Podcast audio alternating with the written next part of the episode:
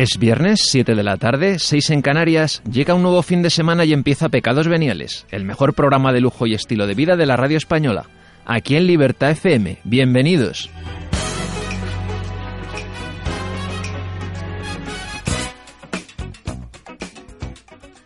Ana Mateo, buenas tardes. Muy buenas tardes, Alfonso. ¿Qué tal? ¿Cómo estáis? ¿Cómo estás? Estupendamente, un viernes más, así que encantada de estar con vosotros. ¿La semana bien? La semana bien, sí, sí, sí. Ya Bueno. deseando ya empezar el fin de semana y qué Mm. mejor forma que hacerlo en pecados veniales. Bueno, Vicente, ¿qué tal? Muy bien, muy buenas tardes. Muy relajado de- con el tema de hoy, ¿no? Sí, bueno, bueno, vamos a disfrutar, evidentemente, como en todos los programas de Pecados Veniales.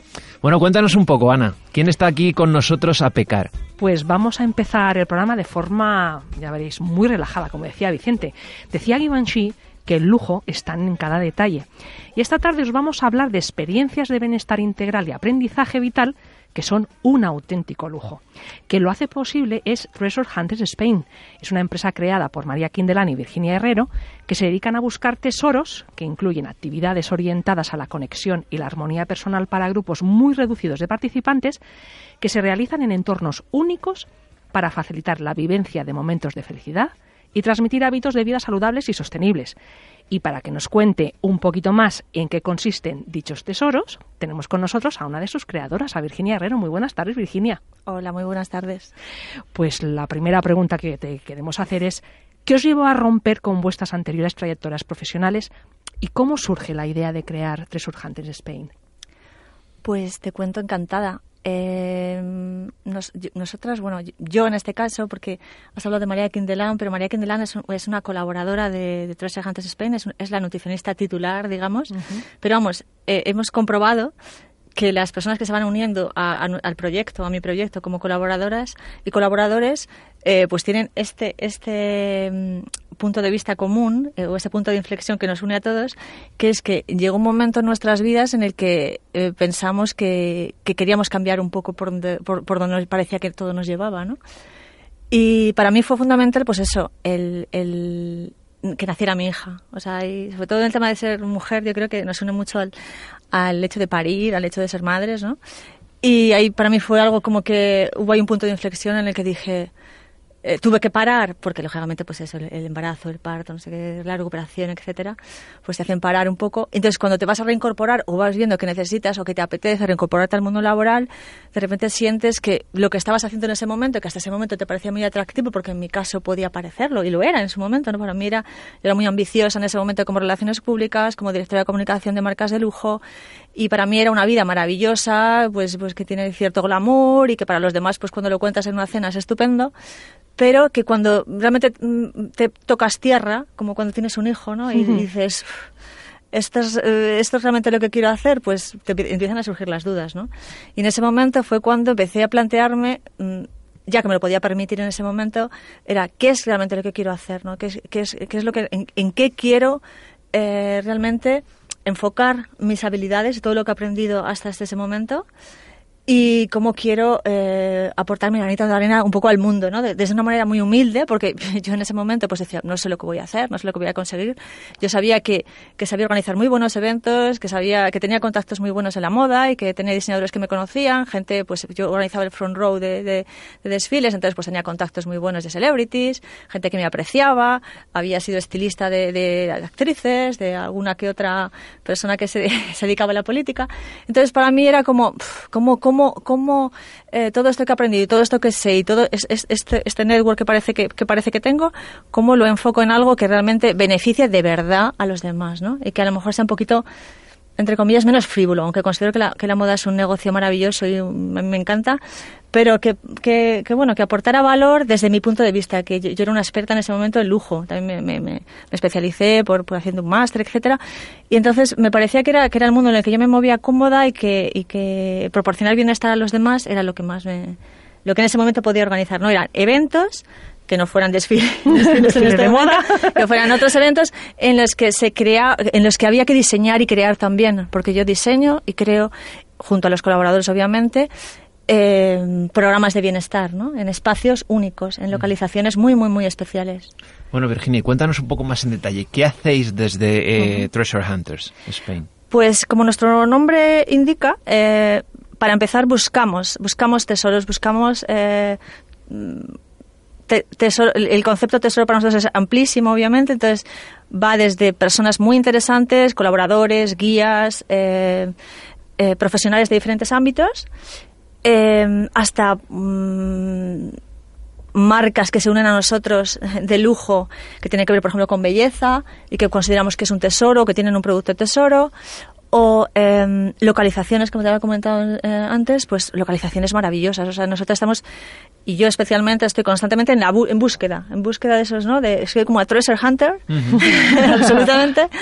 Eh, estoy buscando eh, nuevas ideas, nuevos tesoros que ofrecer con esa con ese barniz que solo Treasure Hunters Spain sabe hacer, ¿no? De, de, de presentarse a los demás. Y el, el, treasure, evidentemente, eh, es el treasure que vosotros, el tesoro que vosotros encontráis para vuestros clientes o vuestros clientes que también os dicen, este es mi tesoro y esto es lo que estoy buscando. Pues ahí, ahí va por, hay un feedback, ¿no? Entonces ahí, ahí has dado un poco en el clavo, ¿no? Porque eh, en, solo este año que llevamos desarrollando pues tres retiros y tres talleres de, un día, que no ha sido, que piensas, pues no ha sido mucho, pero en un año ha sido una labor de producción y de acción muy, muy, muy intensa, ¿no? Y más cuando estábamos, eh, eh, estábamos cerrando cada retiro o cada, o cada, experiencia de una manera muy especial y muy, y muy individual y cada experiencia es diferente y única. Entonces ha sido un trabajo realmente intenso. Em, pero en ese, en ese, en ese, en ese año, eh, todo lo, o sea, había se parece que eso queda muy tópico, ¿eh? pero es que es así. O sea, cada, cada, cada retreat o cada, cada experiencia nos sorprende al final. O sea, si hay ocho participantes, esto también es un, a lo mejor un factor y una, una diferencia de otros, de otra, de otras, de otras propuestas de este tipo. Es, lo hacemos para un número muy reducido de personas, o sea, para ocho o diez personas máximo.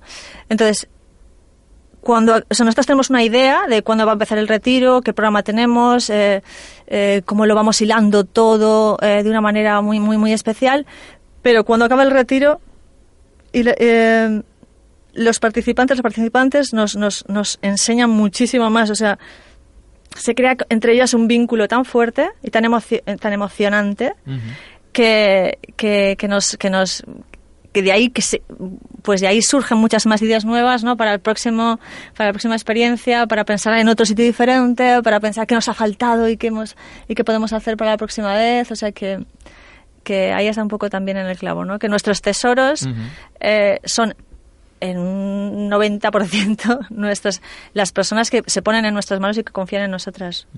Y cuéntanos un poco, para que nuestros oyentes se vayan haciendo una idea, ¿en qué consisten esos eh, retiros, esas experiencias? Pues eh, te hablo concretamente, por ejemplo, de, del retiro de... Yo he ah. visto la de Formentera que, has mezclado ahí mm, training, beauty, de todo. Cuéntanos un poco la experiencia de, de pues, ahí, vamos? Yo pienso que la clave es un poco tu pregunta, ¿no? Mm. De lo que nosotros ofrecemos. O sea, en, este momento, eh, para, nuestro, para nuestra satisfacción, podemos decir, pero a veces también esa, esa, esa, tendencia te perjudica. Somos una tendencia, la tendencia está del bienestar, la gente necesita, eh, todos, todos necesitamos este, este break, necesitamos esta, esta ayuda, este empujoncito para, para cambiar ciertas... Eh, pues costumbres, digamos, ¿no? Que, parece que seguimos todos con una especie de inercia y que parece que no hay salida de ello, ¿no? Entonces, sí hay salida. Entonces, eh, la de Formentera. La no, pero quería... Ah. Sí, yo te decía un poco que eh, lo que hablábamos antes, el, tesoro vuestro o el tesoro del, del cliente. Entonces, que un poco cómo consiste en esa especie de experiencias que vosotros proporcionáis y cómo lo organizáis. Ya voy al hilo de mi reflexión, sí. Entonces, eh, hablaba de tendencia. Entonces, está claro que hay una tendencia que a nosotros nos, que nos metemos en un poco en esa sinergia, ¿no? De, de, bueno, de bienestar, de que la gente se está dando cuenta, las personas nos estamos dando cuenta de que entras una, una, una ayuda, ¿no? Y, mm, pero nosotros hay una oferta muy amplia en, el mercado, digamos, de, de, este tipo de, experiencias o de, o de, retiros, pero nosotros nos diferenciamos un poco en que se, hay un diseño muy concreto y hay un programa muy concreto que, por ejemplo, en el caso de Formentera se ve muy claramente. Las, las participantes llegan a una hora y se van a una hora, o sea, llegan a una hora, por ejemplo, de un viernes, en el caso de la experiencia de Formentera son cuatro, cuatro días, tres noches, entonces llegan un jueves, llegan el jueves eh, día 19 a, a Formentera y se van queremos que totalmente diferentes el domingo eh, después del brunch de despedida, ¿no? Y, mm, y hay un programa que se desarrolla durante todas esas horas. O sea, hay, sí hay tiempo libre para, para que, lógicamente, si nosotros damos importancia al entorno, al enclave, al lugar, al, en este caso es un hotel boutique, pero hasta este momento lo hemos hecho son casas, casas singulares que tenían una, capacidad bastante limitada, pues que, que, las personas que participan, nuestros, nuestros amigos Treasure Hunters Spain, disfruten de, de, su, de, tiempo para ellos también, ¿no? Para ver cada rincón de la casa, cada detalle que para nosotros ha sido importante, porque para nosotros es importantísimo, importantísimo cada detalle, la decoración de la casa, todo lo que ponemos, eh, todo lo que está a la vista de, de, los participantes para nosotros es, un detalle importante pues todo eso si no si tampoco disponen de, tiempo para disfrutarlo pues no, no, tendría mucho sentido. Entonces hay tiempo para todo. Hay tiempo para el descanso hay tiempo para el disfrute personal incluso por ejemplo este retiro de Formentera lo recomendamos también para parejas o, madres con sus hijas o mm, dos amigos dos amigas. O sea que puedes ir como retiros anteriores o, experiencias anteriores las hemos organizado con, con un pensamiento más eh, exigentes a nivel terapéutico, pero esta experiencia es un poco más abierta, es un poco menos intensa a nivel emocional y pensamos que es que está muy muy pensada, diseñada para para pues este tipo de personas que, os comento. ¿Se tienen que conocer todos los participantes no. o, los presentáis cuando...? No, además eh, para este, este, tipo de experiencias es, es, son unas, pueden ser unas vacaciones o pueden ser consideradas unas vacaciones, pero son experiencias absolutamente personal, es una decisión personal, ¿no? muy, muy, muy intrínseca a, uno mismo. ¿no? Entonces, mm, vienen personas solas, que para nosotros en, en, algunos aspectos, en algunos momentos es ideal, porque hay una entrega ¿no? desde que llegas y es como... Y hay una conexión ya desde el principio, a, pesar de que todo el mundo llega un poco así con su máscara de, bueno, todavía no, no quiero hacer el ridículo, no sé. ¿no? Prejuicios, ¿no? Eso es, los, prejuicios que, tenemos todos, obviamente, pero nosotros siempre en esa presentación inicial que hacemos de, de, la experiencia, eh, les pedimos que cuanto antes se quiten la máscara, antes van a, disfrutar de los beneficios ¿no? y, de, lo que nosotros les proponemos. ¿no? Mm. Y bueno, a veces hay, pues lógicamente hay personas un poquito más reacias, pero nuestra experiencia empírica es que todo el mundo al final, cuando ves que estás en buenas manos y que hay buenos profesionales y que hay gente que tiene que viene con la misma actitud que tú y que parece ser, te vas dando cuenta de que parece que tiene los mismos problemas que tú, básicamente, pues al final todo el mundo se, se relaja un poco.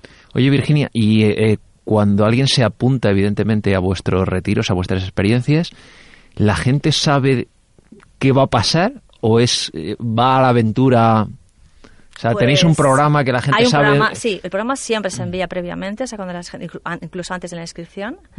Eh, si te lo solicitan, yo envío el programa sin ningún. Es que el programa, cuando lo ves así escrito, pues no tiene ningún intríngulis tampoco, simplemente tiene sus denominaciones, dinámica, no sé qué, dinámica, dinámica mindfulness o dinámica. Pero realmente no, no, no, no, hay tanta información en ese programa. Sí hay un timing, ¿no? En el que tú sabes que he terminado esto, más o menos cómo vas a ubicar tú, para que realmente te sientas ya cómodo, no dices, ¿dónde me voy a meter? Pero pero luego, eh, pero luego es, como os decía, es sorpresivo en algunos aspectos, para, tanto para nosotros, para el, para el staff o para el equipo Treasure Hunters Spain, como para los participantes también. Siempre hay sorpresas, siempre, siempre. Virginia, aparte del mindfulness, del yoga, de las diferentes experiencias que, que, lleváis a cabo en los diferentes talleres, hay una parte que a mí me ha llamado mucho la atención, que es la nutrición orgánica energética. Sí. Cuéntanos un poquito en qué consiste. Pues yo te cuento básicamente, porque yo no soy especialista en nutrición orgánica energética, es María Quindelán, que es la, persona que, normalmente lleva eh, nuestras... Es, una peculiaridad también y una, para nosotros una exigencia absoluta, pero no siempre es así en, en, otros retiros, el que la, se diseñe también, de acuerdo al programa, un, eh, un menú con la energía eh, necesaria para la actividad de cada momento. Entonces, en eso María eh, lo que hace es utilizar los, los, ingredientes tienen asociados una energía que luego también o sea, se puede hacer para este grupo de personas, pero realmente lo ideal sería hacerlo individualmente. o sea, cada persona tiene una reacción, digamos, eh, frente a los eh, cuando, cuando, cuando ingiere los alimentos, ¿no? ¿Qué, reacción tiene cada uno en su cuerpo, ¿no?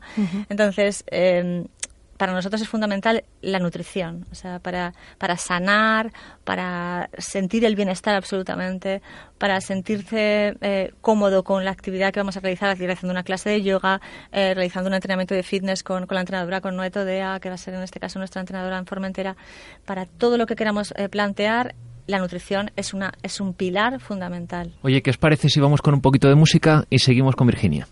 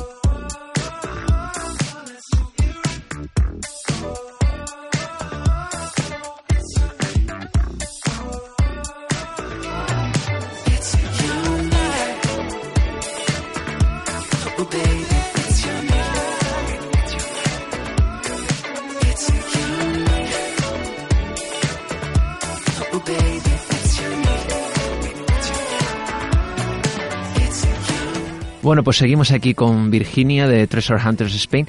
Virginia, cuéntanos un poco. Eh, evidentemente nosotros ahora mismo nos vamos a ir a apuntar a hacer vuestras experiencias. ¿Qué siente una persona? ¿Qué le aportáis a una persona una vez que ha realizado vuestra experiencia? Pues, mira, me gustaría O sea, nosotros eh, en nuestras experiencias intentamos siempre que tengan ese componente de utilidad y que, y que mm, dar pequeñas claves, ya sea en fitness y entrenamiento personal con Noé Teodía, que es una crack y que mm, puede cambiarte hasta posturalmente o sea, tu vida. Eh, intentamos que, que siempre que aprendan unos tips que sean el, el, principio de algo. O sea, que de pasada eh, el retiro vuelvan a sus casas y digan, esto que seguía haciendo y esto que mm, parece que, que es, era esta costumbre, que, voy a intentar salir de esa zona que te parece de confort y de, de, comodidad, voy a intentar salir y probar esto que me han dicho, esto que me, que me han sugerido y esto que he practicado durante estos días, que parecen pocos días, pero se hace intensísimo. O sea, se hace intensísimo. O sea, eh, este, por ejemplo, de Formentera son cuatro días, eh, tres noches, pero hemos, normalmente hemos hecho tres días, dos noches y suceden tantas cosas, es como, no me gusta para nada esta, este, este, esta símil, ¿no? Pero eh, un gran, cuando dicen un gran hermano que se vive con esa intensidad, que dices, mm, todos más exagerados, eh, llora más, o sea, las emociones están a flor de piel, pues aquí igual, o sea, es que eh, personas que incluso han coincidido en habitación doble, recuerdo una, algo, una, una mm, anécdota que es que, que, que recuerdo que les tocó a dos personas en habitación doble, no se conocían de nada antes, ¿no? Llegaron cada uno por su cuenta, pero ya se habían elegido habitación doble, no individual, que es una opción que siempre puedes escoger con, con, un poquito más de inversión, ¿no? Y mm, entonces eh, fui, eh, me llamó a su habitación y me dijo que la persona con la que le, había tocado, pues que no tenía muchas afinidades y que no sé si había, si se iba a sentir cómoda. Y, y yo le dije, bueno, vamos, vamos a esperar Puedes hablar con la terapeuta también si quieres, pero vamos a esperar un poquito. Si quieres, esperamos a mañana y, volvemos a hablar del tema. Y me dijo, bueno, bueno, así un poco disgustadilla. Y mm, a la mañana siguiente me la cruzo por, eh, yendo hacia el desayuno y, me, la miro y me, dice, estoy esperando a... Dijo un nombre de pila de la otra persona, pero diminutivo. Como si, imaginaos que se llama Ariadna, no me acuerdo. Y dije, Ari viene por ahí y tal. Y yo dije. O sea, que, que todo se vio de una, manera como muy intensa. Y después, eh, como os decía, em, el, el componente este que intentamos que os decíamos de, que algo que, se lleven algo para sí mismos para su vida posterior es fundamental tanto a nivel de nutrición a nivel eh, físico y a nivel mental también terapéutico. Intentamos que también y existe la posibilidad de repetir y Evidentemente has dicho que dais unos consejos nutricionales, de, físico, de, deporte incluso. Luego, evidentemente, eso puede cambiar tu vida, pero, o sea, no llegáis a hacer un seguimiento posterior o la gente no os ha solicitado nunca, oye, después de esto, mm, me gustaría seguir manteniendo esas, esos, esas recomendaciones saludables de todo tipo. Sí, o sea, nosotros intentamos ser una especie de. No sé cómo decir. Nosotros intentamos empoderar a las personas, no intentamos crear dependencia de nosotros. O sea, hay, hay terapeutas hace, pues, pues que, a lo mejor les piensan que, teniendo una comunidad de, de, personas a su alrededor que dependen, entre comillas, de, ellos, ¿no? de su ayuda, de, pues bueno, puede, puede solucionarte ciertos problemas en algún momento y puede ser útil. Pero eso no es, esa no es nuestra idea. Nuestra idea es que la gente sea consciente de que el poder está en sí mismos, de que pueden mejorar sus vidas, de que pueden mejorar eh, su estilo de vida absolutamente y, y, operamos un poco como eh, de manera educando un poco, desde la humildad y desde lo, que, lo, que, nosotros vamos aprendiendo y sabiendo, pero intentamos que sea así, desde esa manera. ¿Cuál es el perfil de cliente? Y ya que estamos aquí, un poco hablábamos fuera de Ahora que no nos escucha nadie. Ahora que no nos escucha nadie, cuéntanos algún alguno de tus clientes así famosillo que haya ido al, al pues retiro. Pues os, digo primero lo que tienen en común todos, todos nuestros clientes, los que, los que quieren caer en nuestras manos, los que han caído, los que nos siguen con cariño, nos miran con el rabio del ojo y dicen algún día, algún día, algún día voy por allí, ¿no?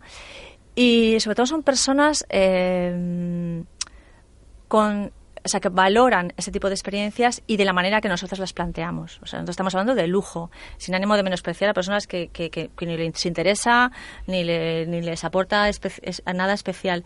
Pero sí tenemos personas que tienen ese grado de sofisticación en el gusto. O sea, que son conscientes de, de, de, de cada, mm, de cada detalle que, que les importa y que, y que nosotros, por ejemplo, hablabas, me, bueno, queríamos, a mí me gustaría hablar también del precio, ¿no? decir, no hay precio para, para, este trabajo, de verdad os lo digo. O sea, no hay, no hay cuando terminamos, eh, cuando terminamos eh, un retreat de estas, de estas características, eh, estamos a veces muy cansadas, estamos a veces emocionadísimas. Eh, me emociona un poco, pero pues, pues lloramos todos. O sea, hay como, mm. hay como una conexión muy bonita entre tanto el staff, ¿no? Como, como, la, como las participantes o los participantes. Y, y no tiene precio.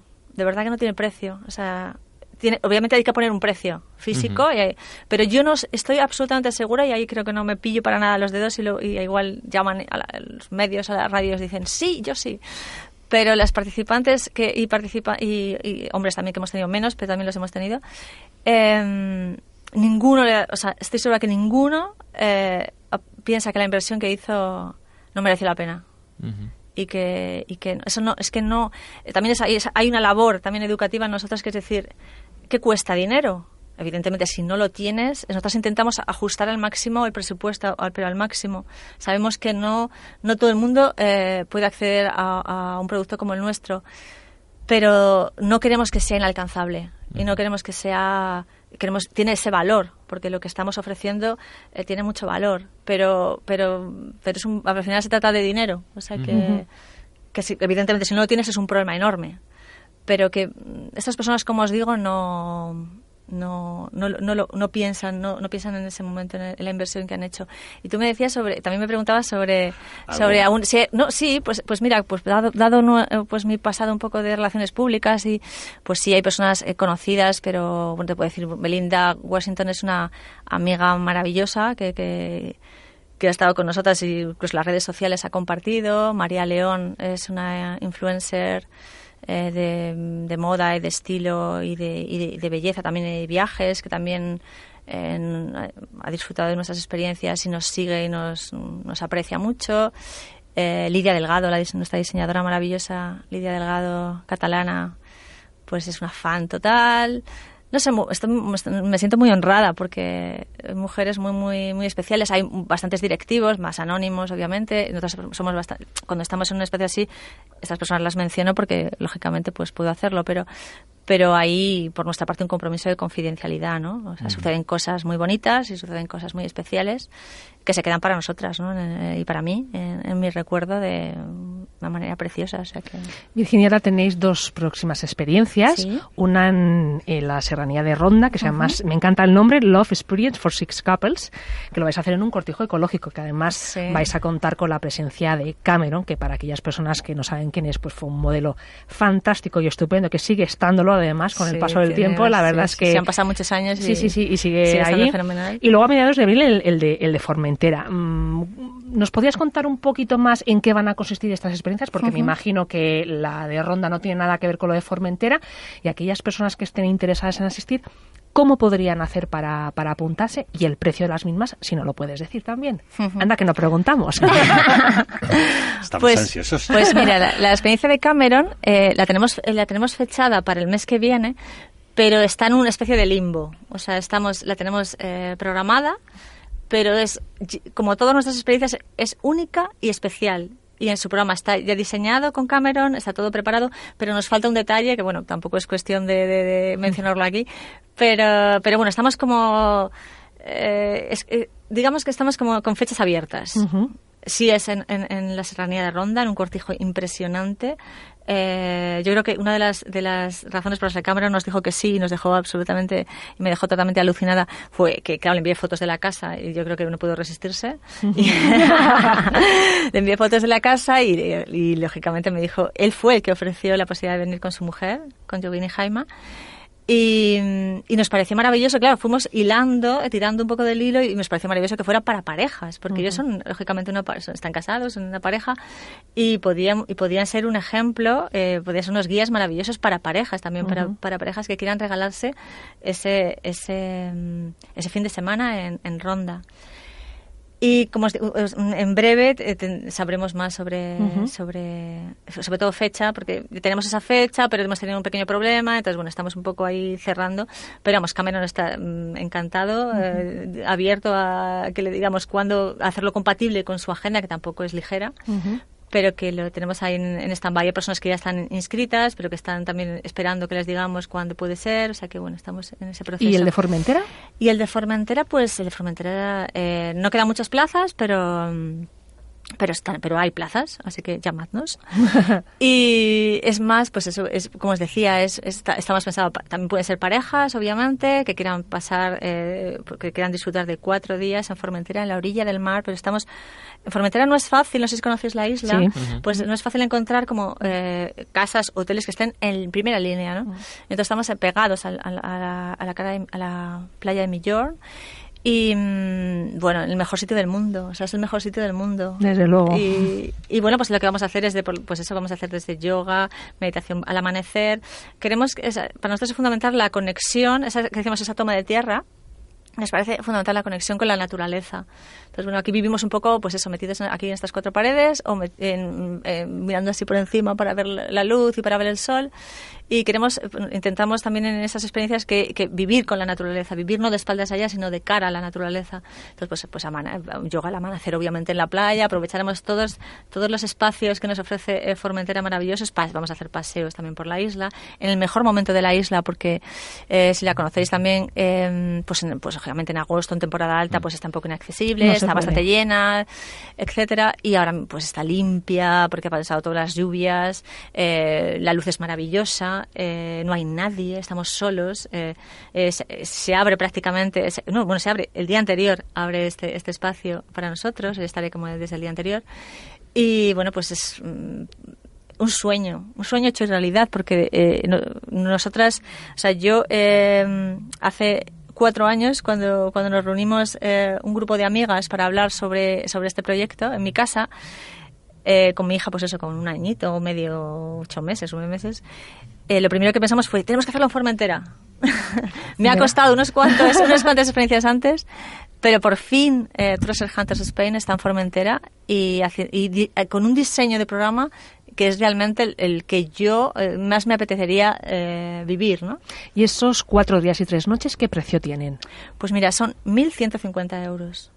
No incluye el viaje hasta la isla. No, nosotros Lo, incluimos el, o sea, nosotros sí les, asesoramos a través de nuestra agencia de viajes para que todo sea súper sencillo. O sea, eh, se cogen los vuelos, además puede costar un vuelo a Formentera ahora, para esas fechas, mm, poco más de 100 euros, o sea, ida y vuelta. Hasta Ibiza y luego hasta Y luego tienes que coger un ferry, un ferry que te lleva... Entonces, para que eso no sea nada complejo, sino que te tenemos todo hecho, eh, cuando ya eh, te inscribes en, la, en la experiencia, eh, entonces te ponemos en contacto con nuestra agencia y ellos eh, te, eh, te con toda la gestión para que no tengas que hacer absolutamente nada. Bueno, Virginia, tenemos que ir terminando. Sí. Y bueno, para que nuestros oyentes, mm, todos ellos consideran que, me imagino que tienen que mejorar su forma de vida, ¿cómo se pueden poner en contacto con vosotros?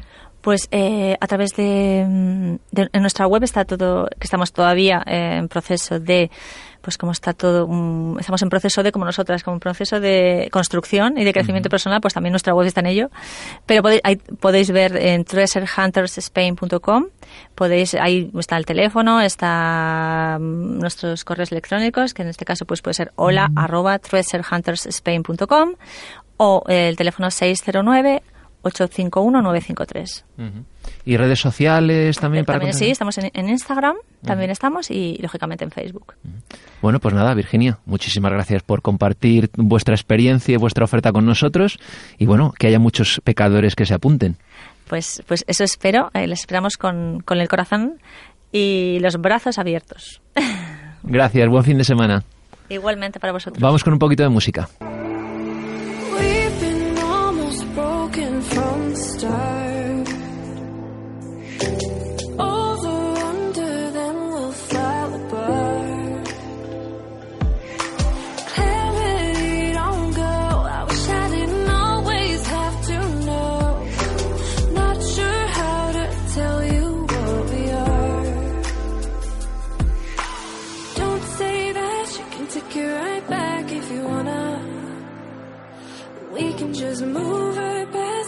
talk too fast if you wanna.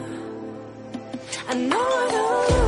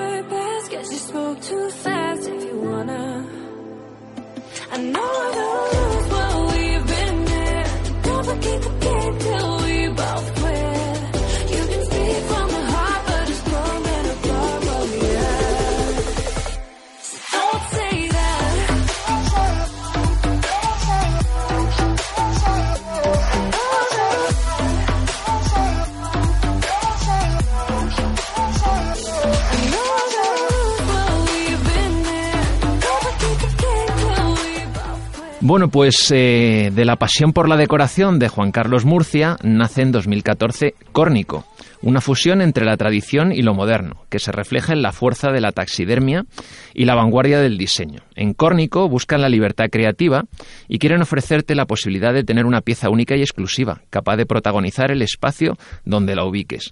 Son cabezas de animales realizadas en resina y decoradas a mano, convirtiéndolas en piezas únicas en sí mismo.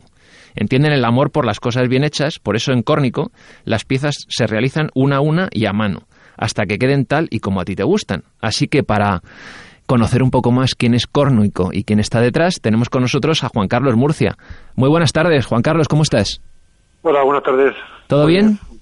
Sí, sí, todo perfecto. En un sitio mucho mejor que nosotros, eso sí. Sí, aquí en Murcia, con mucho solecito. Oye, bueno, Juan Carlos, cuéntanos un poco, mm, ¿quién es eh, Juan Carlos? ¿Quién está detrás de Córnico?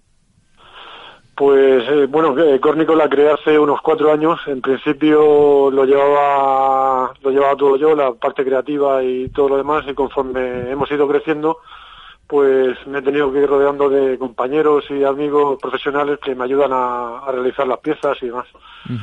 Eh, básicamente son, hacemos bocetos de las piezas y, luego las vamos plasmando, las sacamos en, resina y las vamos sacando las piezas para, para decorarlas finalmente al público.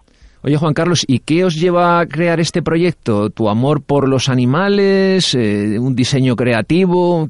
¿Qué, ¿Cuál es lo que hay detrás de, de la creación de Córnico? A ver, no, nos encanta la decoración. Eh, y nosotros queremos tener en casa un ciervo eh, y no, no habíamos ningún sitio donde comprarlo ni nada. Al final en un anticuario conseguí una pieza y, la transformé. El caso que se quedó muy chula y la puse en casa y todo el mundo que venía a verla le, encantaba y pensé que, que si, que si la tenía yo podía, podía crearlas y podía darlas al, resto de gente. Y así empecé poco a poco y, y de ahí nació Córnico. Juan Carlos, una pregunta que casi es obligatoria y más desde que me enteré que ibas a venir al programa. ¿Qué significa córnico? ¿Por qué ese nombre? Porque es que me parece un nombre precioso y me muero de la curiosidad por saber qué es.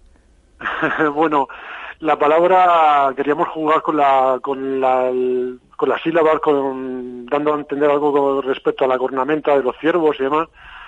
Y no sé, sabemos que es una palabra un poco extraña, pero en cuanto empezamos a barajar sílabas y nombres y demás, eh, dimos con la palabra córnico, que no significa nada, pero bautizamos así a nuestras piezas y estamos encantados. Buenas tardes, Juan Carlos. Eh, buenas tardes. Mm, yo quería saber qué tipos de, cabezas eh, hacéis. O sea, ¿de qué tipos de animales? Ahora mismo tenemos, eh, tenemos el rinoceronte, la gacela, el elefante y acabamos de crear hace unos meses el león y el hipopótamo en dos tamaños. Esos son los animales que ahora actualmente tenemos en, creación. ¿Y, las cabezas son a, tamaño real o, son a escala? No, van a escala, van a un poquito más pequeños porque, bueno, es imposible la mm, el tamaño de la cabeza de un elefante, si lo pones en casa o tienes una casa enorme o es imposible. Entonces, la escala es un poquito más pequeña y, nada, y son unos tamaños unos tamaños yo creo perfectos para poner en cualquier pared de cualquier, de cualquier vivienda. Oye, Juan Carlos, cuenta, vamos, evidentemente lo iremos poniendo en nuestras redes sociales también, pero para que nuestros oyentes se hagan una idea, ¿cómo son, cómo hacéis las cabezas, qué diseños les dais? Evidentemente, ¿se pueden personalizar al deseo de vuestro cliente? Sí, bueno, además, de hecho, esa es la parte que más nos gusta. Eh, nosotros, bueno, las piezas que creamos nosotros primero van en un boceto, eh, después las pasamos a, la, a talla y ahí es donde trabajo con mi amigo Cristóbal Hernández Barbero, que es un escultor súper reconocido. Eh, sacamos la pieza madre y sobre esa ya hacemos el molde y vamos interviniendo cada pieza. Los diseños creativos pues ya va en función de, de, lo que nos van pidiendo también los clientes. Hay gente que le encanta que las decoremos con flores, hay gente que es mucho más atrevida y va buscando unos diseños más, más potentes nos vamos adaptando y por supuesto la, las cosas que nos piden intentamos plasmarlas para que el cliente al final se quede a gusto con la pieza en su casa. ¿Y durante todo este tiempo habéis recibido alguna petición extraña de algún cliente? O, y, si, sobre todo, ¿ponéis algún tipo de límite a dichas peticiones o no? Eh, bueno, eh, nos han pedido, bueno, ahora mismo mm, tenemos una pieza que hemos hecho una edición limitada, que es un, el Martino, que es una, una pieza muy especial, que es Alejandro Magno, intervenida por nosotros, y un cliente nos pidió, es raro, nos pidió que le pusiéramos cuernos a, la, Alejandro Magno. Bueno. No sé con qué, no sé con qué intención, pero, pero se lo hicimos. Eso fue lo más extraño. Oye, eh, también tenéis la posibilidad, algunos eh, les ponéis luz, ¿no? O sea, pueden, son como lámparas también, ¿no? Sí, hemos creado una, una serie de lámparas, eh, sobre todo en los elefantes y en, la, y en los rinocerontes, para ponerlos o bien en pared como, como si fuera un aplique o, bien en sobremesa. Y la verdad que se queda, es una pieza muy potente. Así ya tiene un tiene doble funcionalidad, la de decoración y la de, la de lámpara. ¿Y cuánto se tarda en, en hacer una, una pieza? ¿Qué tiempo se tarda aproximadamente? A ver, cuando nos la pide el cliente, ya nosotros ya tenemos el molde hecho. O sea, la, pieza de la parte del tallado es la más la más pesada, pero nosotros ya tenemos la, la talla hecha y el molde y solamente tenemos que intervenirla. Eh, el proceso de, intervención y decoración de la pieza se puede llevar entre una y dos semanas, porque cada pieza se hace a mano desde el pedido del cliente, no, no las tenemos en stock.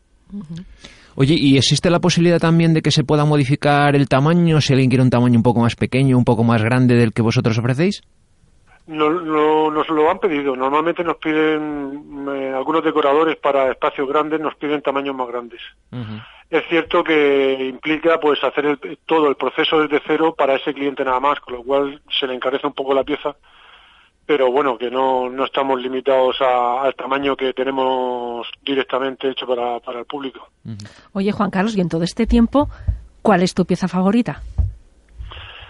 A ver, yo, creo que cada persona tenemos un animal preferido, el mío es el rino. O sea, a mí el, rinoceronte, por eso empecé con todo esto, mm, me identifico con él. O sea, es una pieza que me encanta, donde la pongo me llena el espacio y me encanta. Cada vez que hago un rinoceronte me da pena venderlo, aunque el objetivo es que vaya a casa de alguien, pero me los quedaría todos.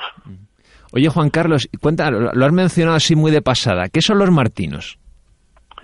Pues el martino fue una idea que tuve porque es un busto de, la pieza de Alejandro Magno, que normalmente están asociados siempre a la decoración palaciega y yo creía que intervenidos por Córnico, o sea, con las decoraciones que le pongo yo a mis piezas, creía que se podrían poner en, la, en cualquier eh, vivienda y así poderlo disfrutar, porque es una pieza potente.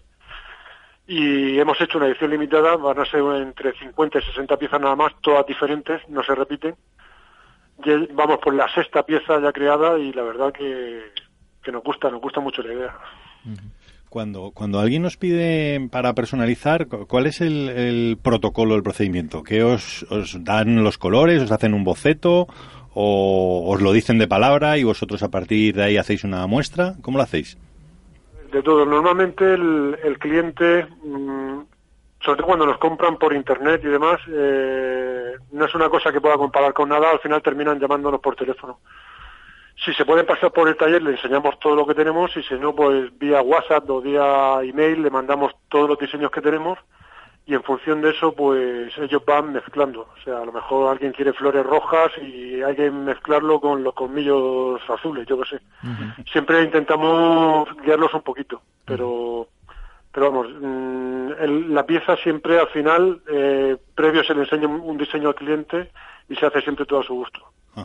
Y, y una curiosidad el, el peso de las de las esculturas estas qué, qué es aproximadamente pues las más pequeñas pueden pesar unos dos kilos y medio y las más pesadas, bueno, eh, están sobre los cinco kilos así. El Martino, el busto de Alejandro Mano que os he contado, alguna pieza pesa alguna hasta 10 o 12 kilos, porque es una pieza muy grande.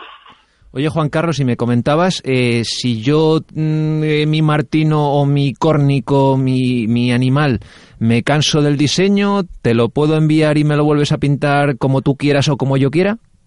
Sí, sí, efectivamente, hacemos la, redecoración. Eh, son piezas muy potentes y la gente le, cada vez le gusta más la decoración y cambiar a lo mejor su casa de decoraciones, entonces le podemos adaptar la pieza como ellos nos digan. Como no paramos de hacer creaciones nuevas, pues siempre hay gente que dice, oye, mira, que el elefante que te he comprado en azul me gustaría que me lo pusieras con el estampado que he visto de rinoceronte en flores. Pues nos lo manda y se lo redecoramos. Así siempre tiene la pieza actualizada. ¿Tenéis pensado añadir más animales? Pues sí, la verdad que ahora mismo tenemos en mente, estamos haciendo algún boceto de algún animal más, como la jirafa, y también queríamos meter animales no terrestres, pero es un proceso complicado. Y también tenemos que buscar la parte comercial, porque hay animales que nos encantan, pero a lo mejor no todo el mundo se atreve a ponerlos en, en su casa. Un tiburón en la pared. ¿De qué rango de precios estamos hablando? Pues más o menos entre la pieza más básica que puede estar en un solo color y demás, que puede estar en torno a los 120 euros, a la más elaborada como un martino o un rinoceronte con un decorado mucho más especial puede estar en torno a los 250 euros más o menos. Oye Juan Carlos, y finalmente, eh, para nuestros oyentes que sepan cómo se pueden poner en contacto contigo, cómo pueden adquirir las piezas, cuéntanos un poco. A ver, vamos haciendo exposiciones por toda España. Eh, vamos anunciándonos en las redes sociales y tenemos página web, eh, www.cornico.com. Pero sobre todo, ya te digo, las redes sociales eh, es una plataforma fundamental hoy en día y, la tenemos siempre, vamos actualizando siempre en Instagram, Facebook y, y, en nuestra propia página. Para la gente luego se pone en contacto con nosotros a través del teléfono y a partir de ahí empieza ya la, la creación de la pieza. Bueno, para que lo sepan los oyentes, las dos K, las dos con K y con Y. Correcto, sí, las dos con K y con Y. Bueno, Juan Carlos, oye, muchísimas gracias por estar en Pecadores Veniales, mucha suerte y que nada, que a partir de ahora los pecadores os llamen para encargaros martinos y córnicos. muchas gracias. un fuerte abrazo, gracias, hasta luego, adiós. Vamos con un poquito de música. There's no way, there's no way I could fall when I'm in this state of mind, baby. There's no name but your name I would call. And if you feel like I do, then there's no way, there's no way this is wrong. You're the sweetest thing about me. There's no shame in that at all.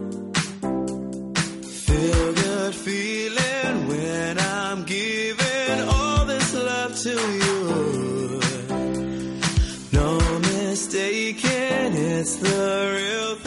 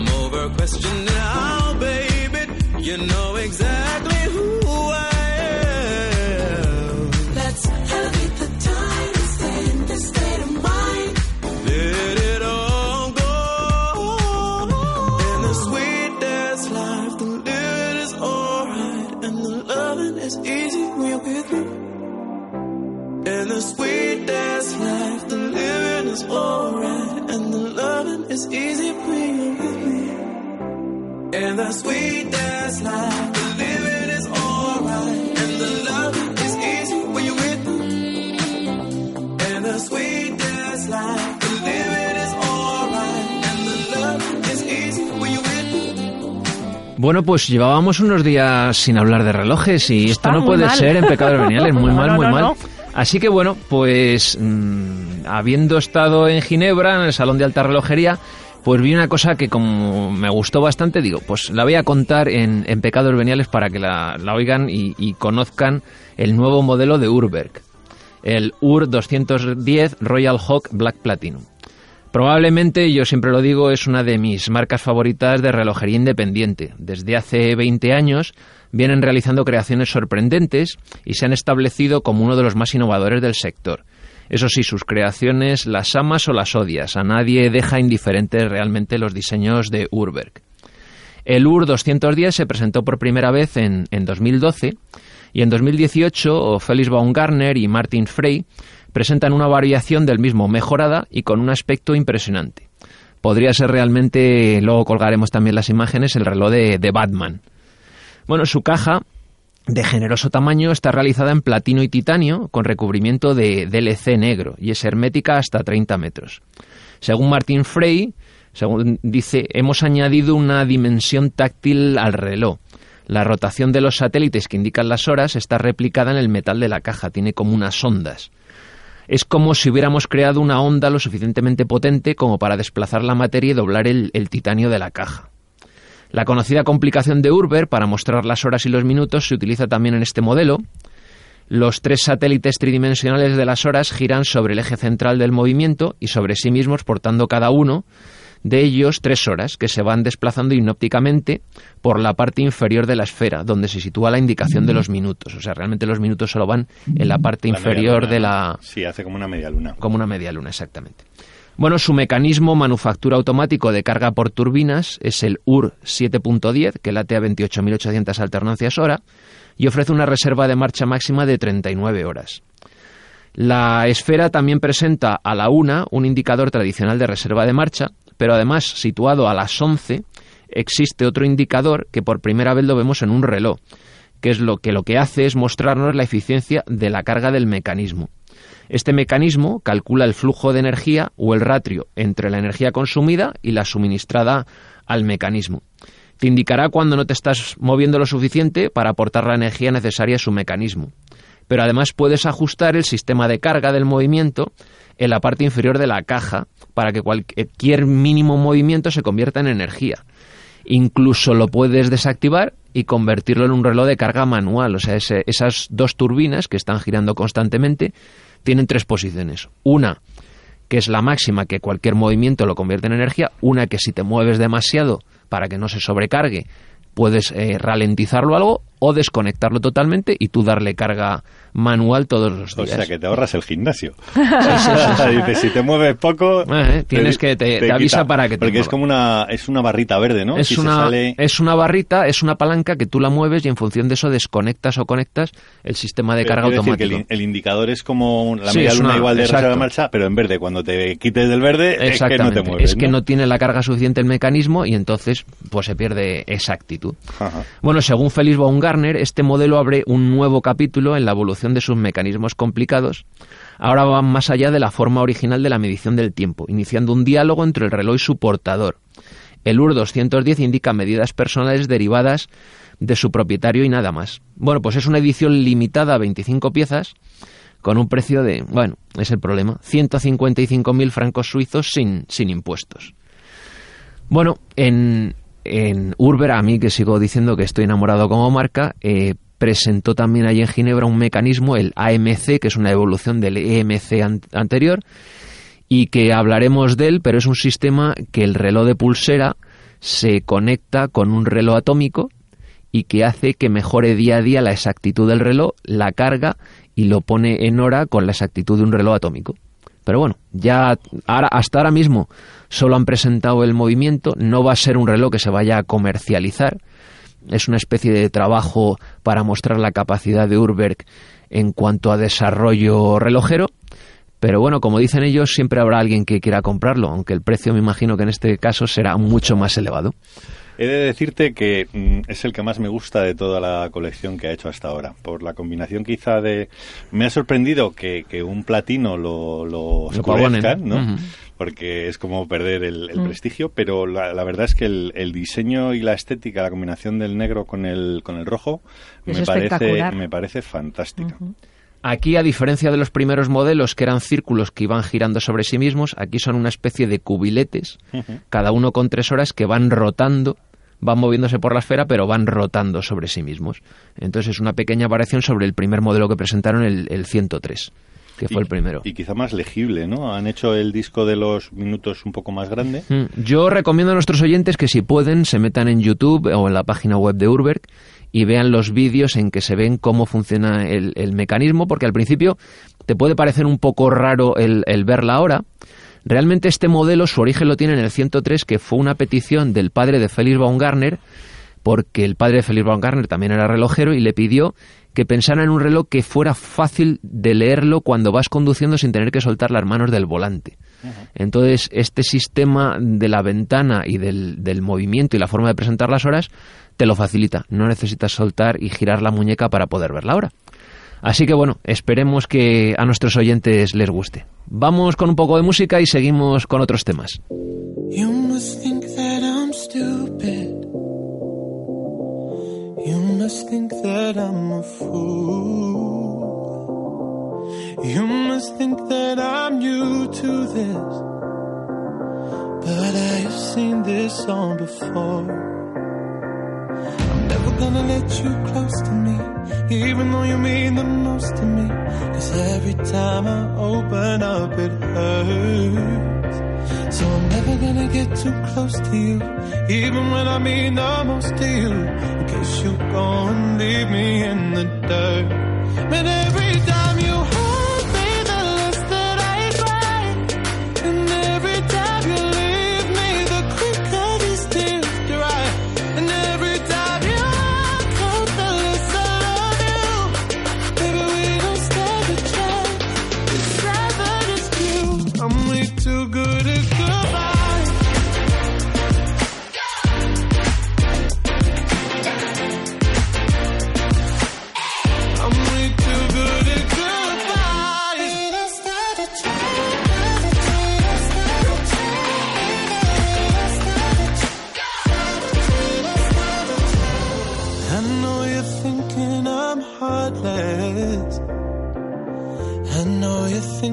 I'm cold. I'm just protecting my innocence. I'm just protecting my soul. I'm never gonna let you close to me, even though you mean the most to me. Cause every time I open up, it hurts. So I'm never gonna get too close to you, even when I mean the most to you. In case you go and leave me in the dirt. But every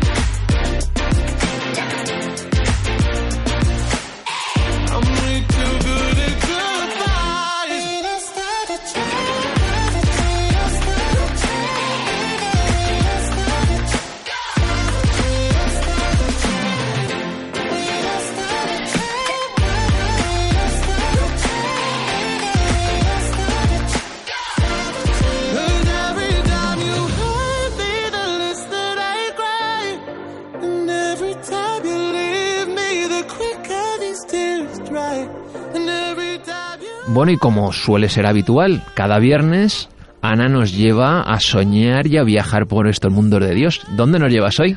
Pues mira, esta semana cerquita.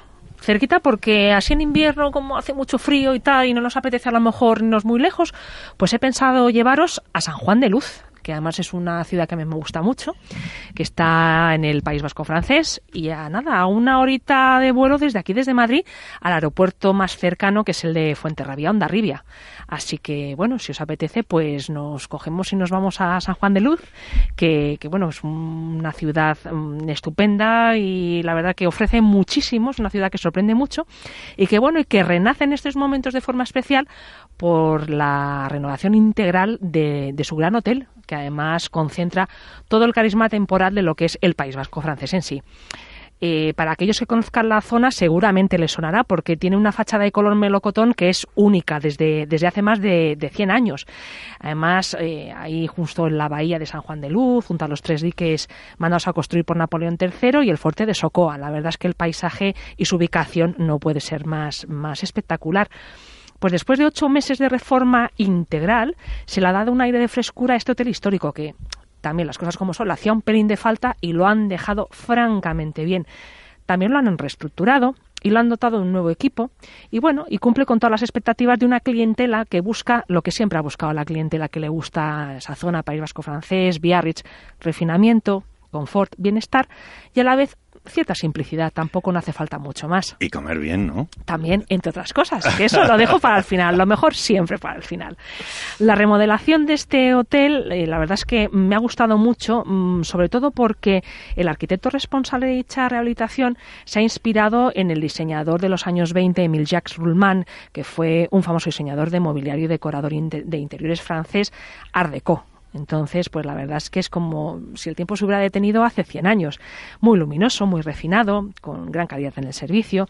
Bueno, pues son tres de los pilares que siempre la han caracterizado y ahora todavía muchísimo más. Es lujo que rehuye de lo ostentoso, que bueno, pues también está muy bien. Es lujo al fin y al cabo. ¿Qué encontraremos? Pues en esta remodelación muebles vintage, eh, cuadros, sofás contemporáneos, lámparas estas de araña que ocupan diferentes espacios del gran hotel. Bueno, un ambiente atemporal con cierta ligereza y, y, bueno, pues todo pensado para la tranquilidad y el disfrute de sus huéspedes. No es muy grande, se han quedado 52 habitaciones, lo cual de tamaño pues no está muy mal. Eh, han sido agrandadas y además están decoradas con un papel pintado que se llama alogaluchat, que es un papel eh, pintado típico de, de, la zona de ahí de, del País Vasco francés, con ilustraciones antiguas de la costa vasca y ha quedado muy bonito. Yo os invito a que os metáis en la web y lo veáis porque la verdad es que ha quedado muy, muy bonito. Han usado también materiales nobles, terciopelos, eh, color azul, color frambuesa, tafetán en las cortinas que siempre le da pues esa pesadez eh, y esa elegancia de hace 100 años tan, tan bonita, ¿no? Luego los cabeceros están todos apitoneados, que también es una cosa que le da cierta, no sé, a mí me gusta, es como cierta decadencia pero elegante, ¿no? Aire Y aristocrático. Totalmente, totalmente, muy de acorde con la zona, porque siempre ha sido una zona de veraneo de, de, de cierta clase social, ¿no? Y bueno, pues es un hotel donde cada detalle ha sido pensado y cuidado. Además, eh, todas las habitaciones dan eh, vistas al fuerte de Socoa, a la capilla de Santa Bárbara o si no a la ciudad histórica. Por tanto, por ubicación, porque además alrededor no tienen ningún edificio que te impida ver lo que es el resto de la ciudad, lo cual pues es muy bonito ir allí y despertarte por la mañana y ver toda la bahía, pues oh, eso da una sensación de tranquilidad. Puro lujo, vamos. bueno, la primera planta del Gran Hotel eh, la han modificado y han ubicado las eh, seis nuevas Suite Junior que tienen unas espaciosas terrazas espectaculares con vistas al mar. Además, eh, las han dotado de sofacamas para albergar también a niños. Han querido darle un cierto aire familiar que, que bueno, pues también está muy bien eh, para aquellos que a veces pues no queda más remedio que tener que viajar con niños, ¿no? Mientras que la planta baja del hotel, eh, que tiene unas vistas a la bahía espectaculares, como decíamos anteriormente, pues eh, han remodelado el restaurante que se llama L'Ocean y está al frente Christophe Grosjean, que, que, bueno, pues tiene una estrella Michelin, como no podía ser de una de otra manera. Y bueno, pues para todos aquellos que nos gusta comer bien y beber todavía mucho mejor, desde luego, eh, espectacular. ¿Por qué? Pues ahí tendremos un, el enfoque innovador de la gastronomía vasca, tierra y mar, porque si hay algún sitio en España, en España se come muy bien, en todos los sitios. Pero a ver, reconozcamos que en el País Vasco se come Hombre, es cierto que en el norte se come bastante mejor. En el, come se, en el norte más se come contundente y más elaborado. El Totalmente. Que va, el que va al norte va a comer, mm. porque el clima no es que sea. Tampoco no acompaña mucho mm. más. Entonces, nos garantizamos que ahí comeremos, pues, francamente bien. ¿Qué más dispone el hotel como novedades, aparte también de la apertura de este, este restaurante? Pues una boutique que han abierto con productos de, talasoterapia, libros y cosméticos de la casa francesa Valmont, que también están bastante bien, sobre todo los cosméticos. Otro de los encantos que tiene, que tiene este hotel eh, es el, centro de talasoterapia. Se llama Lorea Mar. Lorea en vasco significa flor. Y bueno, pues es un lugar único que ofrece tratamientos con agua de mar, lo cual, pues bueno, pues ya que vas a un lugar de playa, pues qué mejor que un tratamiento con agua de mar. Es muy chulo porque además tiene unos arcos de ladrillos que sustentan unos pilares de mármol y bueno, mil metros cuadrados de instalaciones, que no está nada mal, donde podéis disfrutar del cuidado y del bienestar. También cuenta con una piscina de agua de mar climatizada con grandes mm, ventanales y vistas a la playa, o sea que te puedes relajar, te da la sensación como si estuvieras bañándote en el mar, pero oye, calentito y a gusto. sí, las inclemencias porque el agua de ahí del Atlántico Sí. Calentita, Calentita. no es el Mediterráneo, ¿verdad, Alfonso? No, no, no, no, A seguro nos que no. gusta, Pues desde luego. Oye, eh, pero el centro de talasoterapia está dentro del está hotel. dentro del hotel. Ajá. Está dentro del hotel. O sea, Es no un- necesitas salir. No, no, no, no, no, está dentro del hotel. Lo puedes visitar tanto si eres huésped como si no. Yo lo recomiendo. Yo he estado, no he entrado dentro para hacerme ningún tratamiento, lo fui a visitar y me pareció absolutamente espectacular. Sobre todo por, por que me parece novedoso y sobre todo por eso, porque estás ahí con unas vistas espectaculares, disfrutando del mar, mm, sin eso, sin tener que pasar ni frío, con unas grandes vistas y sobre todo porque el personal de ahí está altamente cualificado y capacitado para todo lo que es el tema de, de las diferentes terapias que, que ofrecen. No, a ver, tiene mil metros cuadrados, pero no es el más de los más grandes de la zona. O sea, en lo que es el País Vasco hay de, de tamaño superior. Pero oye, mira, a mí me parece que que no está nada mal, ¿verdad? no. Además, si vamos para un fin de semana para una escapadita rápida, que es para lo que para lo que invita, bueno, tiene también una política de personalización de tratamientos, es decir, eh, ellos te recomiendan que para una, un tratamiento que te funcione a partir de los tres, cuatro días, lo cual no está nada mal. Es decir, si tienes dispones de más días, pues tratamientos de tipo circulatorio, corporal, facial, de todo, lo que te puedas imaginar. Eh, precios, Mm, pues precios varían mucho, porque no es lo mismo ir una escapada de fin de semana en temporada baja que ya concerte el placer de irte cuatro días ahí. Pero bueno, os podéis imaginar, un hotel cinco estrellas. Pues Oye, bueno, cuando se quiere disfrutar de lo bueno, pues evidentemente hay todo que... tiene un precio y aparte, pues bueno, pues ir a San Juan de Luz, que es una, es una delicia. Aquellos que quieran ir solamente para descansar, está muy bien. Ofrece un montón de posibilidades porque la zona es absolutamente maravillosa. Yo desde aquí también os hago una recomendación. Yo como amante del golf que soy, pues os recomiendo que visitéis Le Chatacot. Es un campo de golf de la familia Lacoste, de los creadores de la mítica marca francesa. Tienen ahí un campo de golf fantástico en el que también han creado tam- un hotel y un espacio wellness que tampoco está nada mal. Y también una estrella Michelin es que de verdad, que cada vez buscamos más, siempre os lo digo, mm, el lujo eh, experiencial, es decir, de poder Sí, que descansar, todo, además. mm, dormir bien y disfrutar de todo. Y luego, para aquellos que nos gusta la gastronomía y nos gusta el dulce, pues mm, recordar que fue aquí donde se creó el famoso macagón, que no es de París, que es de aquí. que aquí Cuéntanos, se- cuéntanos. Pues mira, tiene una historia muy chula porque resulta que se creó para la boda de Luis XIV, porque Luis XIV se casó con la infanta María Teresa de España en San Juan de Luz, el día de San Juan Bautista, el 24 de junio. Entonces, pues para agasajarle se creó este maravilloso dulce, que claro, muy light no es, porque claro, a base de almendras y huevo, pues os podéis imaginar, y azúcar, pues muy light no es, pero se sigue elaborando en la misma pastelería desde 1660, Hombre, me en la que Adam. Lo único que habrá variado es que ahora, claro, encuentras una variedad de sabores Vamos, increíbles. yo los últimos que comí en París fueron delichis. Bueno, Que yo claro, creo que, que ya lo están haciendo de cualquier que cosa. dices, Eso no me "Uy, gusta mucho, No, a mí no. las cosas como lo más, Más clásico dulce. y más normales, y tampoco necesita mucho más sofisticación, pues chocolate, eh, almendra, avellana, que son es lo es lo clásico, pues ahí tenéis dos sitios que yo os recomiendo, así que tomad nota por favor.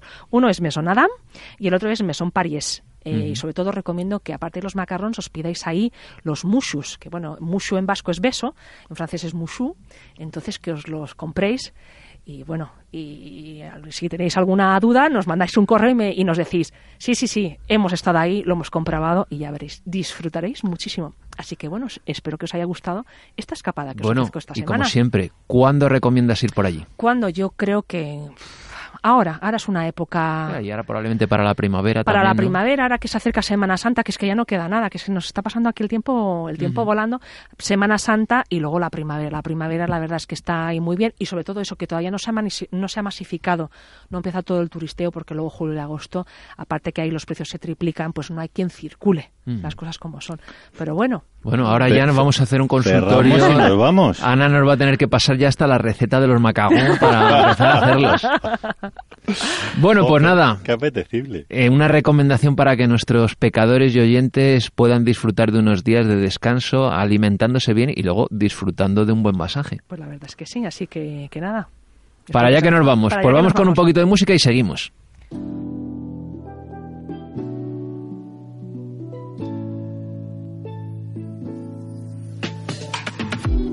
You've been on my mind, and I know it's bad timing. Say everything I feel, and it's probably surprising. Uh, it's been too long, and I heard that you moved on, but I just need to let you know. I pushed you away when your heart was right here, and now it's haunting me. I've been meaning to tell you. Oh na na. Been to tell you. But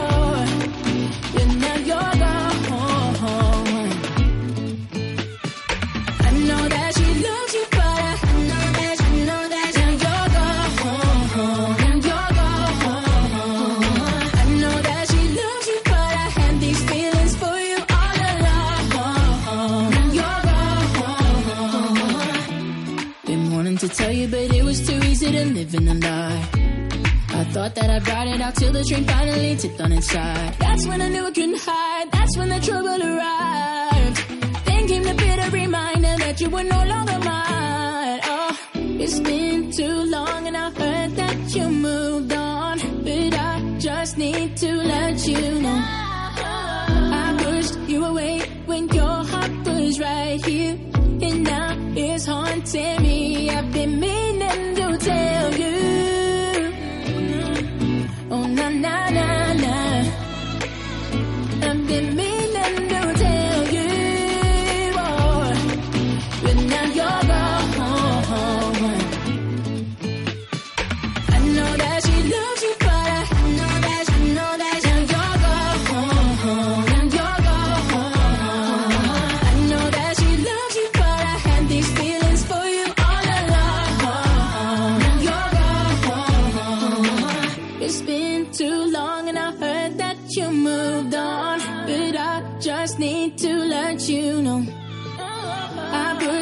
Away when your heart was right here.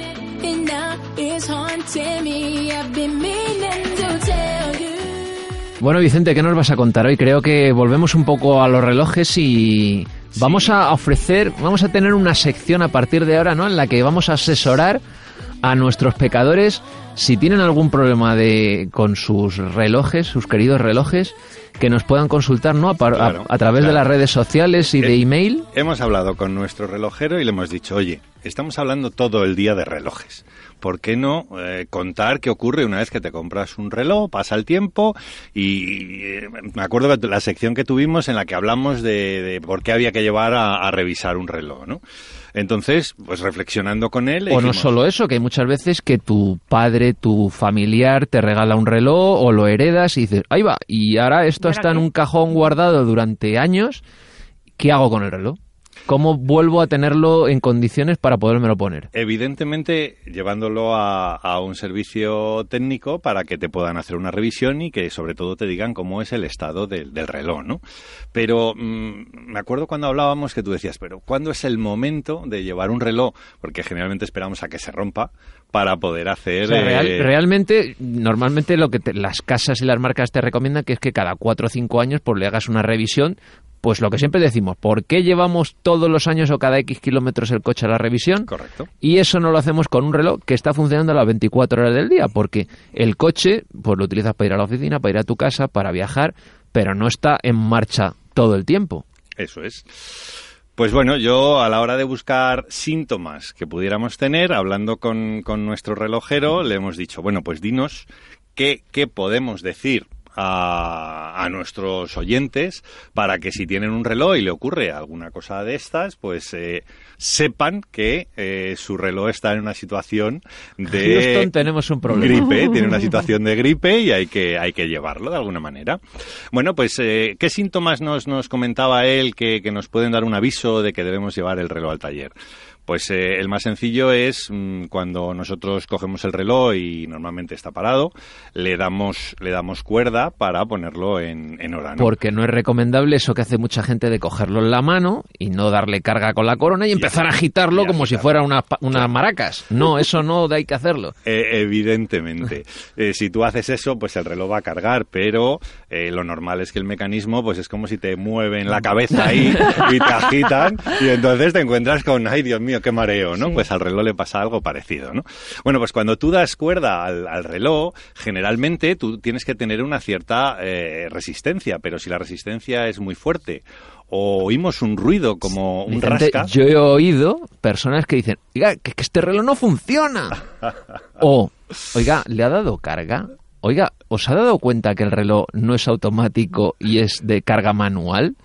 Eso primero hay que darse saber cuando tienes un reloj entre las manos o te, alguien te regala un reloj o lo has heredado, esto es automático, es manual, Evidentemente, O es cuarzo y evi- tienes que cambiar la pila. Evidentemente tenemos que saber si un reloj es mecánico o es de cuarzo. Mm. Si intentamos dar cuerda, cuerda a un reloj de cuarzo, pues estaremos haciendo algo un poco... Nunca, nunca arrancará, ¿no? sobre todo si está sin pila.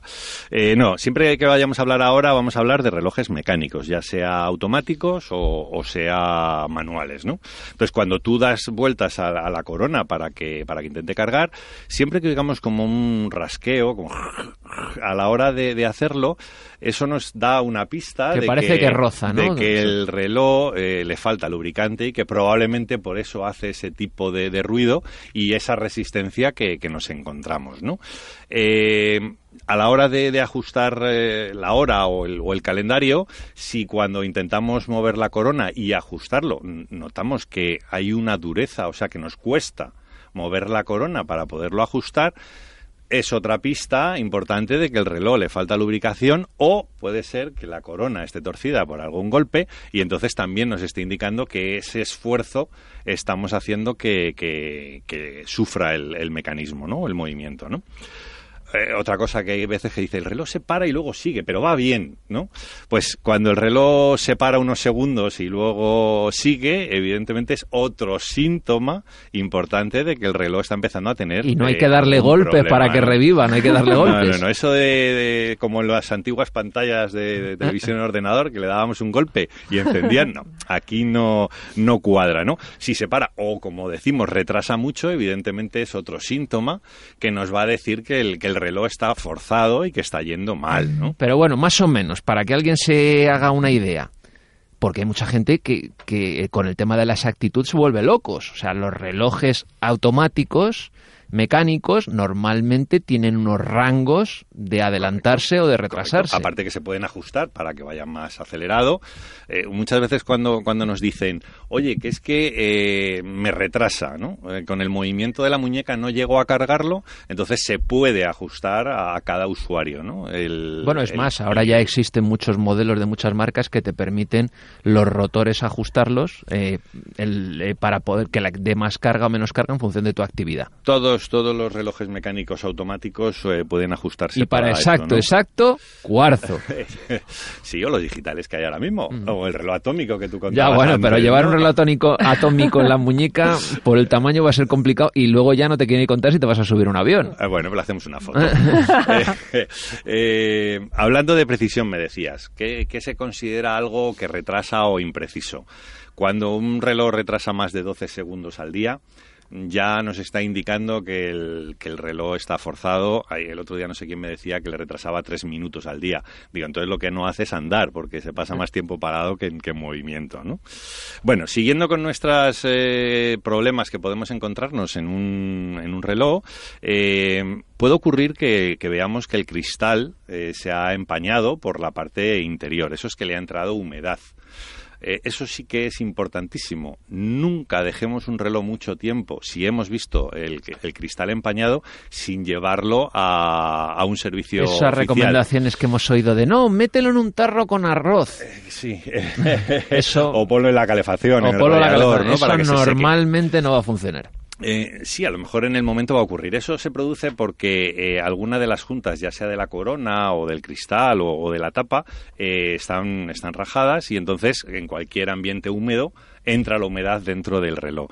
El problema es que la humedad que se queda dentro del reloj eh, se convierte en óxido, es decir, empieza a maltratar al mecanismo y no sé si te acuerdas tú de un amigo nuestro que Me acuerdo, me acuerdo. se fue de vacaciones, eh, cogió su reloj, se bañó con él sin darse cuenta y dice, uy, se me ha empañado aquí un poco y parece que, bueno, cuando vaya a Madrid ya os lo enseño. Volvió a los 15 días. Hombre, el problema ahí hay que reconocer que se bañó en agua salada y una cosa muy importante cuando te te, mm, tienes un reloj. Yo siempre digo que lo mejor, a no ser que el reloj sea de buceo, no te bañes con él y menos en agua salada. Y una vez que salgas del agua, lo limpias con agua. Pero sobre todo si te vas a bañar un reloj con corona rosca, pues róscale la corona, no la dejes abierta, que te va a entrar, que se va a ahogar.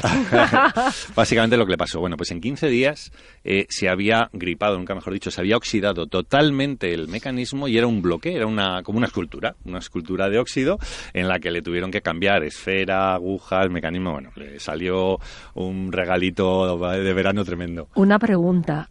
Para aquellos que hemos cometido la imprudencia de bañarnos en el mar, ¿cómo lo secamos correctamente? Porque, claro, lo dejamos al sol, con la toalla, incluso alguna habrá que le dé hasta secador de pelo para que se seque Te voy a dejar para el siguiente programa, que ya lo tengo preparado porque ya me lo han contado. Entonces, vamos a decir cómo trataremos en el próximo programa la humedad y, y si nos bañamos, qué es lo correcto para, Estupendo. para mantener el reloj en Va a perfecto ser el estado. consultorio de pecados Bueno, veniales. Cuéntenos sus problemas. Cla- Claro, oye, hablando todo el día de relojes, ¿cuántos relojes podemos estar eh, teniendo como oyentes? En, ¿Cuántos relojes somos capaces de cargarnos dándoles En eso un ma- muchos. una mala vida? En eso muchos. Bueno, eh, hablando de la corona, evidentemente la corona tiene una capacidad.